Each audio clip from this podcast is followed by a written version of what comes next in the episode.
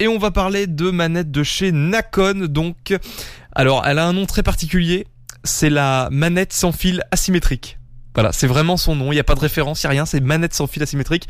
Mevin me disait que c'était une bonne idée de la part de Nakon. Bon, je vois pas trop... Enfin bon. Bah si, par rapport au marché auquel elle s'adresse, c'est euh, clair, c'est c'est précis quoi. Ça s'adresse grosso modo à du gamer ou casual gamer. Ouais. Donc euh, c'est clair net, c'est précis quoi. Enfin tout est tout est dans le nom quoi pour le coup. Pour une fois. Donc on l'a reçue et elle est vendue à 69,95€. Là j'ai pris l'exemple sur LDLC qui représente à peu près les prix moyens. hein. Euh, donc elle a été créée pour être utilisée pour la PlayStation 4. On va en tout cas voir ce qu'elle donne dès maintenant. On commence avec le design et l'ergonomie.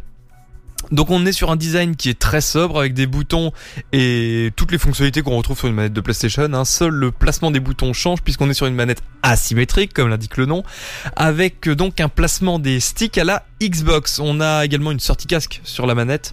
Euh, C'est un très bon point. Donc la manette elle se prend bien en main, les boutons ils tombent sous les doigts. Sous la manette, on a un bouton qui nous permet de connaître l'autonomie de la batterie, donc avec quand c'est vert, c'est le niveau de la batterie est, entre 75 et 100%. Quand c'est jaune, le niveau de la batterie est en 50 et 75.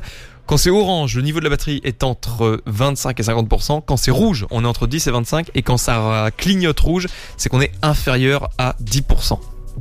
Donc euh, cette même batterie a une capacité de 1200 mAh. L'autonomie est, d'après Nakon, de 7 heures et le temps de rechargement de 6 heures.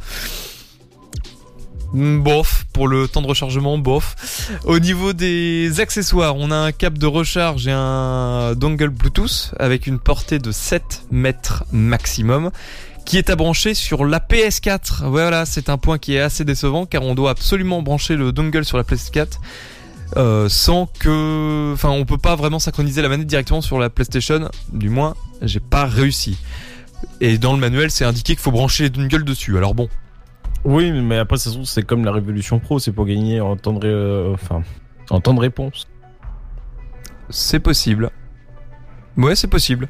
Bah après, les manettes de PS4 en elles-mêmes ont un très bon temps de réponse, les celles de base. Et elles sont directement sur le Bluetooth de la PlayStation. Alors bon. Voilà. En tout cas, ça marche. C'est déjà une bonne nouvelle.